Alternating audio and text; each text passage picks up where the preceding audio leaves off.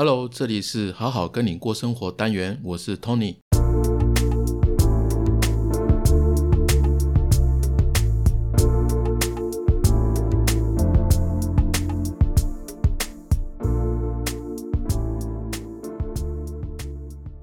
嗨，大家好，好好听你说的官网已经上线啦，不知道大家有没有上去看呢？网址我有贴在本集的简介当中。里面呢有所有 podcast 的音频及文字版，那包括以前的小鸡心理学，以及现在的好好跟你过生活的单元，通通都有。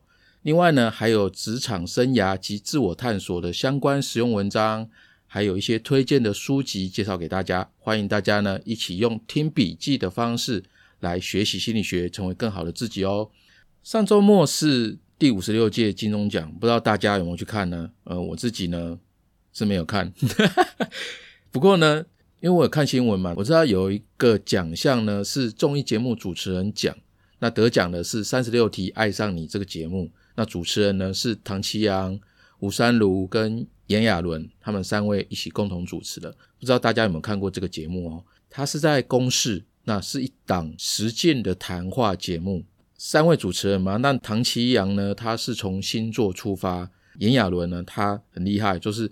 他都是用一针见血的方式哦，去丢敏感的问题哦。那吴三鲁的话，大概就是以幽默呢来来做一个贯穿节目主轴的一个画龙点睛哦。节目呢就是邀请来宾，然后为来宾呢来量身打造出三十六道问题，看看来宾会怎么样回答。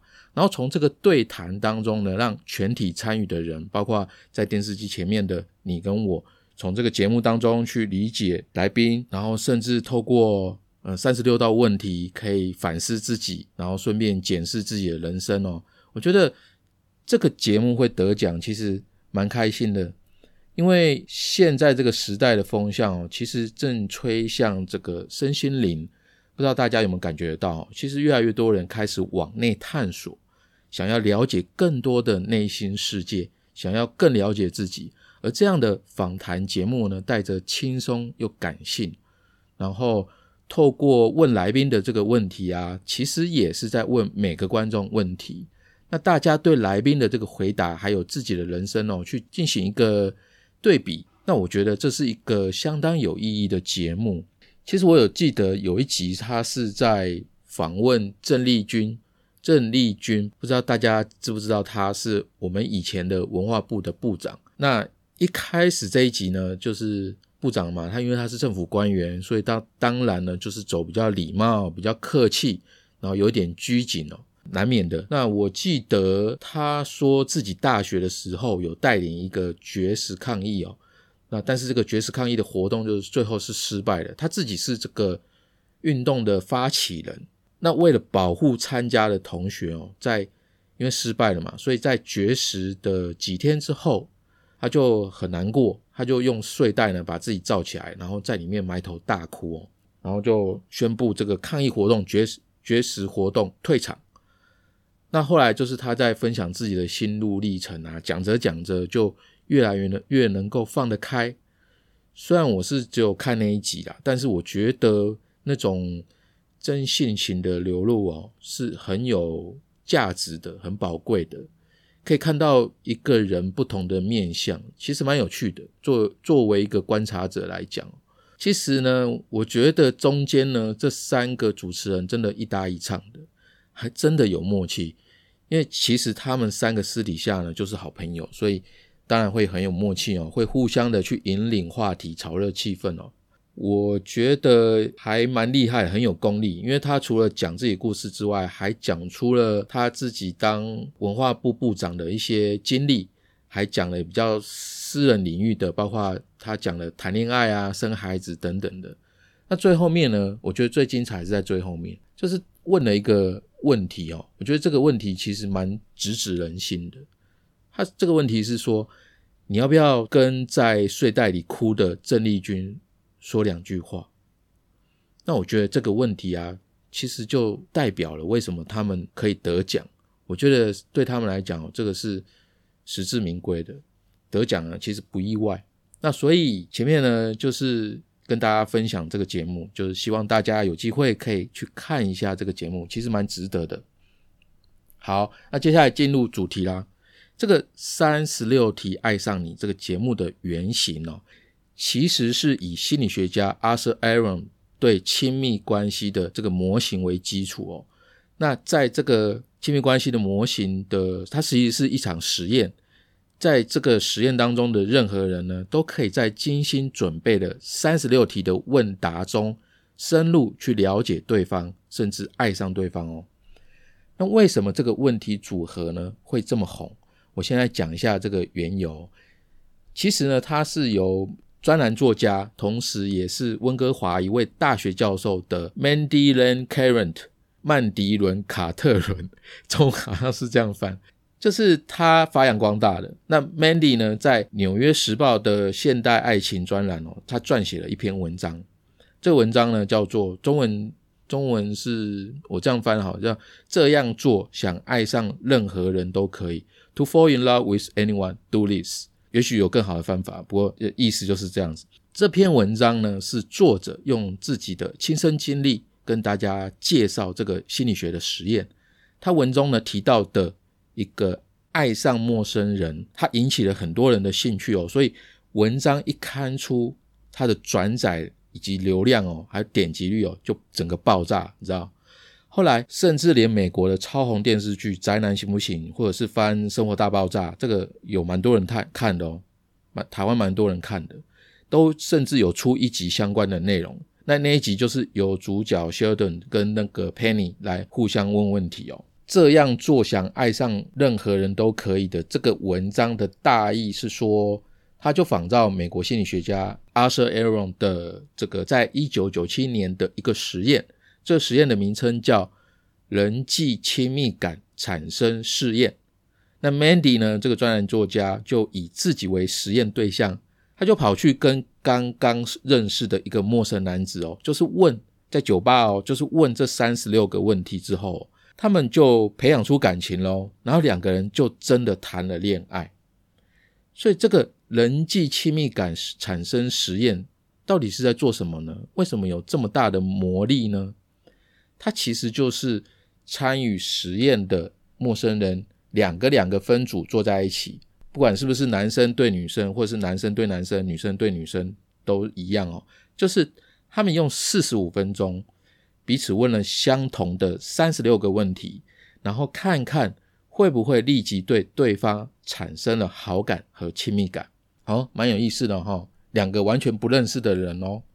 那实验的结果很有意思哦，有百分之三十的人在聊完了这些问题后，立即表示自己和对方之间呢，已经变得比他们人生中跟其他的任何一段关系还要深。哎，蛮神奇的。而且哦，而且隔了一段时间之后，百分之三十五的人哦，已经开始在约会了，甚至还有一对是在六个月后结婚了耶。他们还邀请了这个实验相关的所有人去参加他们的婚礼，是不是非常有趣？那这个人际亲密感产生实验呢，是怎么发想出来的呢？这个实验其实是就是由刚刚所讲的这个美国心理学家 Arthur Aaron 和他的妻子 Elaine 提出来的。他们夫妇呢，在一九六七年在读研究所的时候就互相认识了。那他的这个心理学家 Arthur 呢，他的妻子 Elaine 也是一个社会心理学者。那两个人就有共同话题嘛，然后就会自然的互相吸引哦。那两个都是学霸，那学霸呢谈恋爱哦。真的跟别人不太一样哦，他们谈恋爱也没有浪费时间哦，他们就从他们的恋爱的过程去得到一个灵感，然后把亲密关系呢去作为两个人的共同研究课题。他们想要研究呢亲密关系到底是怎么一回事哦，它如何影响人的荷尔蒙、大脑还有行为。那这个研究呢，就从一九六七年一直研究到一九九七年，很夸张哎，整整三十年。整整三十年呢，我的妈呀！就是在时间到了一九九七年，三十年后，心理学家阿瑟呢，就终于发表了他的人际亲密感理论。其中一个非常重要的核心哦，就是这一份三十六个问题的问卷调查。这三十六个问题呢，被分成三组，每一组呢都比前一组还要更能抵达每个人内心这个心灵更深、更软的地方。就是他的问题呢，这个设计原理到底是什么？这三十六个问题哦，到底为什么会让两个陌生人快速亲密起来，甚至还有可能会让他们爱上对方呢？那我们从当中呢，是不是有可以应用在我们的生活当中，去对我们自己想要产生的、产生关系的陌生人、有好感的人啊，或者是跟我们的家人或者是亲密关系，会有什么样的帮助呢？大家可以思考一下。好。那大家记得上一集吗？上一集我们讲共同的讨厌，因为我们在表达内心厌恶的人事物的时候啊，会有一种自我的铺路感，这反而是一种信任的暗示表达。那如果你还没有听上一集的话，赶快去听一下哦，才知道是怎么一回事。好，那我继续接着讲哦，就是如果你有听上一集的朋友，那你就比较能够理解这三十六题它的原理。它就是，呃，我用心理学家阿 Sir 的话来解释好了。他说，人类之间哦，要建立亲密的关系，关键在于双方持续的由浅至深、渐进式的分享内心毫无掩饰的脆弱。诶，脆弱，分享脆弱。你先来稍微偏一下主题哦，来讲讲脆弱这个东西，跟大家厘清一下。那很多人会误解脆弱这个东西哦。就是会认为脆弱就是软弱，其实不是的。如果你这么想的话，就等于是把感受呢也视为软弱。如果你是这样子的话，就有的人会下意识的去拒绝展示脆弱，尤其是男性，往往是因为我们把脆弱跟害怕、还有悲伤或者是失望等等的负面情绪哦联想在一起了，所以我们会回避这样的情绪。就算他们已经影响到我们的生活或者是工作，我们也不想要在别人面前去展现。但是如果只要你去了解脆弱，去拨开它的面纱，我觉得对我们生活当中啊，其实有我们的人生，其实我们对自己的人生其实有很多的渴望嘛。那也当然呢，有很多实物的生活经验，其实呢，这些都是来自于脆弱的。怎么说呢？因为其实脆弱呢，不只有刚刚所说的一些负面的情绪，它同时也是归属感，也是喜悦、勇气、同理心、创意等等的这个发源地哦。它同时也代表了希望，还有责任感，还有你内心最真实自我的一个源头。就是，尤其是这个时代，很多人开始慢慢的去接触哦，更深刻、更有意义的灵性生活。那这时候呢，反而去接纳、展示脆弱的一面哦，是帮助我们达成呃丰富我们内心生活的一个方法、一个方向。这有点抽象啊，有点难以去感受啊。但我觉得这是千真万确的，因为我我自己也是这样子。那我周遭有几位朋友也是这个样子，我的观察是如此。那大家可以去想想看，你周遭的人是不是这个样子，或者是或者是。现在收听的你也是这样呢？去了解很内心很深层的部分，开始去往内心呢去自我探索更多。那回过头来啊，其实要大家哦在生活当中展现脆弱的一面啊，它是一个蛮不容易的事情，因为大家都想要表达好的一面嘛，想要表现出好的样子，所以心理学家阿 Sir 呢才会去设计出。人际亲密感产生试验的这个实验哦，那透过这些精心设计的三十六个问题哦，他在做的其实是短时间内呢去卸下陌生人双方的心防，然后去创造一个可以认识彼此的氛围。那一旦双方呢透过问卷的方式哦，去互相展示出内心脆弱的地方，我自己会觉得就很像。我们一起去泡温泉，然后两个人坦诚相见的样子哦，这个会很容易拉近彼此的距离哦。那换句话说，也因为这三十六个问题哦，它是比较开放性的问题。那开放性的特性呢，就是会得到开放性的答案。那因为每个人都不一样，所以每个人的回答都很个人化。因为很个人化呢，就会引出每个人情绪以及他内心最脆弱的部分，还有他自己的故事。同时哦，让一个人对另外一个人放下心防，然后将自己完全暴露在对方面前，尤其是对方是陌生人，这是一个非常困难的事嘛。所以这也是为什么这项研究呢需要参与者完成全部的问题以及规定的流程哦。那讲到这边都还没有去讲这三十六个问题到底是哪三十六个，对吧？好，因为它很多，所以我会把问题放在这一集的文字版里面，在官网呢你就能够看到全部的问题。可是我在音频当中呢，先大概还是讲一下哦，这三十六题会是一些什么？这三十六题呢分成三组，那我们就来分析一下这三组呢到底是什么样的类型哦。第一组问题呢，大概就是一些比较粗浅的想法，或者是你的愿望之类的。比如说，对你而言，什么叫做完美的一天？嗯，还还有，假如能够活到九十岁，而且可以选择心智或肉体停留在三十岁的话，你会选择哪一个呢？还有，呃，假如能够改变成长的方式，你会希望如何长大呢？还有，明天早上起床之后。假如能够获得任何一种能力或特质，你希望会是什么呢？像这种比较想法比较冤枉的第二组的问题呢，就是比较再深入一点去了解内心的渴望，还有一些价值跟意义的比较私人的部分了。譬如说，假如有颗水晶球能告诉你关于自己以及未来的一切真相，你会想要知道什么呢？还有有什么事情你想了很久想要去做的，但是还没去做，那为什么？不然就是你知道自己将在一年内突然死去，那你会改变你现在的生活方式吗？然后第三组问题呢，就会比较偏向双方，就是我们的一些问句哦，然后把两个人包在一起的感觉。譬如说，请完成这个句子，我希望可以跟某个人分享，与伴侣呢分享生命中最尴尬的时刻，还有上次在别人面前哭是什么时候？如果你今晚就会死掉，而且无法与任何人联系，你最遗憾还没有说出的话是什么？那为什么你还没有说出口呢？在你所有家人当中，谁的死对你打击最大？为什么？这些都是很内心、很私人的部分。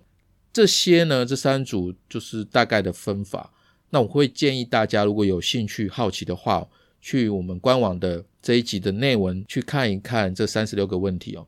你会发现出题者其实很有心机哦。怎么说呢？仔细去看这三十六个问题哦，他就是把情侣之间会深谈的对话整理出来，然后去设计一个当情侣的情境哦，给两个陌生人去渐渐的呃沉浸在里面的一个沉浸式体验。因为谈恋爱嘛，会深聊的不就是大概是这些嘛？那关系好的情侣，互相支持的伴侣。其实一定都是蛮了解彼此的内心的，喜欢的、不喜欢的、害怕的、讨厌的、失去过的，还有遗憾的，想要努力的各种内心的世界。那如果不是这样的话，那一般情侣都在聊什么呢？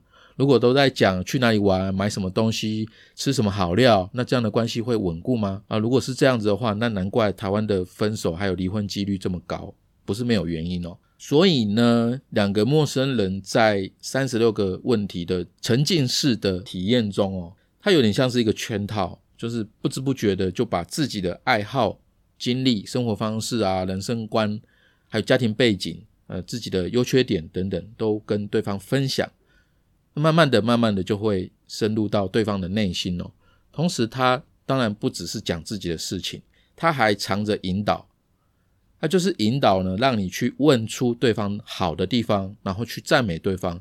比如说，他会有一个问题是列出两个人三个共同点，那轮流说出对方的五个优点，那告诉对方你喜欢他哪里，向对方寻求一些建议等等等，他都有一些引导这样子。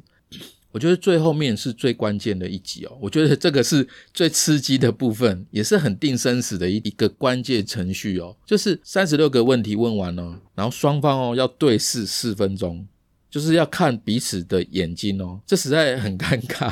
我跟我老婆都不会对视那么久，跟别人也不会啊，何况是陌生人。这一趴真的是太刺激了。那 Mandy 有讲，他有在这个文章当中分享哦，就是那个专栏作家。他就分享自己的亲身经历哦，我觉得蛮有趣的。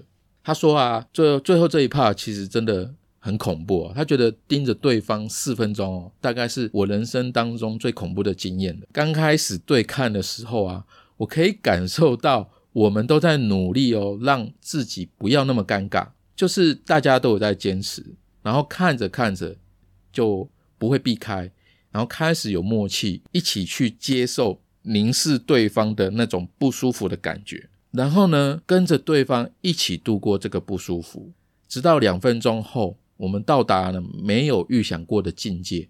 我觉得自己很勇敢，对方也很勇敢，然后这个时刻变得很神奇，因为他正注视着我，我也正注视着他。我觉得当下的氛围变得很亲密。四分钟一时间呢一到，我觉得放松哦，终于过了。但我同时也觉得有一些失落感。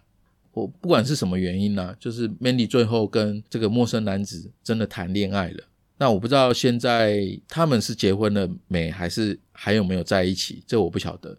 但我觉得这不重要，不重要，因为这个实验的目的啊，是在建立关系，而不是经营关系。所以这三十六个问题哦，其实可以应用在我们生活当中很多个部分。那你有想到吗？你有想到可以应用在哪些部分呢？我欢迎你可以跟我们分享，或者是跟你在意的人可以一起讨论。也许可以应用这三十六个问题来试试看，看能不能够走进你喜欢的人的内心哦。可以试试看哦。但是，当然，这三十六个问题也不是迪士尼的那种爱情魔法的动画电影，因为现实生活其实跟实验的环境哦，还是有很大的不一样啊。所以，接下来我想要说的是，说这三十六个问题啊，其实是需要一些条件才可能会成功的，不然有可能会人丑性骚扰。对啊，就是我觉得它有一个前提是说，对方跟你都很想把你们之间的关系拉得更近。或者是说两个人都已经先知道要互相做这样的事情，就是有已经有一个共识了，那就很 OK。不然哪有可能说我在路边抓一个什么都不知道陌生人，然后问这些话题就会谈恋爱？不太可能啊，那就是很尬聊啊，就会很莫名其妙啊。这是其中一个条件。那第二个，我觉得就是说这些问题不适合在像网络上面去问，譬如说 Line Line 上面这些问题只适合在见面的时候问。那尤其是。你如果比较没有话题的话，就可以去用类似像啊，不然我们来玩这个游戏好了之类的。而且如果你在网络上面用的话，因为文字它是看不见情绪，或者是会误判情绪的。那另外很多人他的文字表达能力哦，就是大家都不太一样，所以网络上面问这个问题其实真的很奇怪。可是如果见面聊的话，也有可能越聊越觉得话不投机。不想要再跟对方讲话，也不是没有可能，因为这当中的价值观可能觉得跟你很不搭，或者是跟你背道而驰，都有可能。那如果是我的话，哈，假设哦，是假设哦，就是跟刚认识的女生见面，那突然被对方问说，假如能改变成长的方式，你会希望如何长大？这个问题，那我会觉得很奇怪啊，突然见面，你干嘛问我这个这么深的问题啊？那我就会有防备心，我可能就会随便跟你讲讲，或者是讲对方想要听的，那就不会完全讲实话，因为我自己是不想跟不熟的人去认真回答这种问题的，因为就是会有防备心嘛。那当然，我我刚才只是假设我没有认识什么刚认识的女生没有，完全没有，因为我老婆会都会听我的节目。这个话说回来啦，这我觉得这些问题哦，非常适合刚刚开始在一起的情侣。前面有说这个问题呢，其实是一个沉浸式体验的问卷设计哦，它可以让两个人呢加速升温，更认识彼此。那聊这些问题的目的哦，就是让两个人可以互相揭露我最在意的是什么。那不论是聊最想拥有的、最渴望的，还是聊自己嗯最大的梦想，或者是事业上最大的成功等等，互相去探、互相去揭露这些事情。那其实不管你问什么，这些问题归纳起来啊，他们只是一个媒介而已啊。因为人一开始都是被对方的外表啊、才华啊、职业啊、家庭背景等等吸引的，这是一定的。可是下一步呢？如果你真的想要好好去认识对方，或者是让对方了解自己的话，除了一般生活聊的家常话题之外哦，去给一个双方可以对谈的气氛，去谈论一些好的、有品质的。有深度的问题哦，我觉得这是非常重要的，因为那个就是说去看到彼此的灵魂的这种感觉哦，就是你跟你现在喜欢的对象，你跟你的亲密关系的伴侣，有没有曾经这样的经验过呢？就是去看到彼此的灵魂这种感觉哦。不管你问什么样的问题，真正的关键呢，其实是在两个人的问题当中相互的去坦诚，然后去接纳对方的想法。我觉得这个才是亲密关系中一个决定性的力量。这是我自己的想法，我不知道大家的想法如何呢？你觉得听到这边三十六个问题，对你来说，他们具有什么样的价值、什么样的意义呢？他们能不能应用在你的生活当中呢？那就看你自己的发挥喽。好的，今天就到这边。最后来讲一讲，为什么我觉得每个人都需要学习心理学呢？因为我真的觉得它帮助了我，正确的、科学的、逻辑的来了解自己。与能够对他人更加的感同身受，而且学习心理学可以让你在这个人云亦云的时代中不会焦虑的随波逐流，更能够在不确定的时代特征下去生活的更好。心理学虽然涉及很多个人内心啊、生活及工作上的层面，它其实涵盖很广，也很专业。正因为它的专业性高，所以一般人并不容易学习。所以我才有用声音记录心理学的学习笔记的概念，去创办了好好听你说这个 podcast 节目。希望大家透过我每一集的笔记整理的方式，跟我一起打开心理学的学习大门，然后走进心理学的世界，成为更好的自己。如果我能做到，我相信正在听的你也一定能够做到，因为你就是你自己的主宰。我希望你会喜欢我们的节目。文字版我会放在好好听你说的官网上面。